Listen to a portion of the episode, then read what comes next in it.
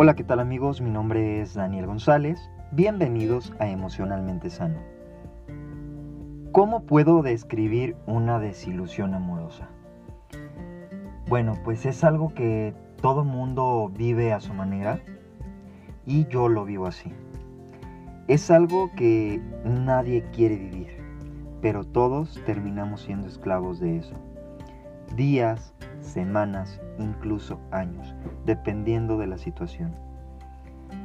Claro, todos tenemos diferentes formas de vivir los duelos y primeramente creemos que nunca volveremos a sentir otra vez esa ilusión que vivimos con esa persona especial. Y a veces no aceptamos que esa persona pues ya no es de nosotros y nunca nos perteneció, la verdad. Nunca aceptamos que eso ya no volverá a ser lo mismo. Nos encaprichamos porque creemos que la persona tiene que estar con nosotros y no es así. Los seres humanos, todos, somos libres, tan libres como lo son las aves y las hermosas flores. También lloramos hasta más no poder, que es algo que definitivamente nos libera y pues nos ayuda a sanar.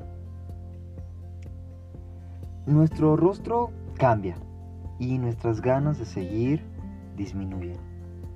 Las personas cercanas a nosotros comienzan a odiar a la persona por la cual estamos en esa situación porque creen que somos víctimas y tampoco es así.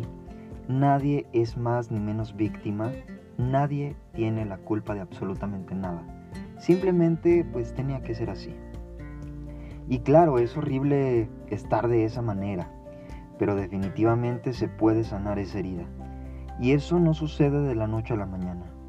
Todos en esta vida llevamos un proceso de cambio, de aprendizaje y de liberación.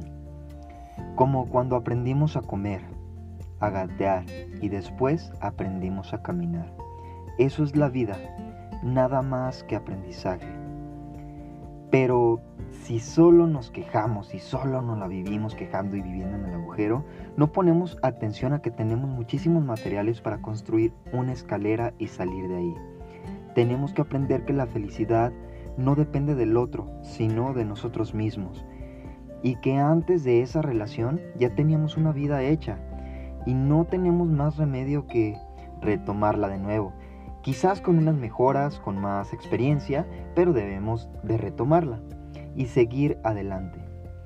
Todos somos libres, eso tenemos que tener en cuenta. También tomémonos el medicamento del tiempo, que ese definitivamente lo cura todo. Hasta pronto.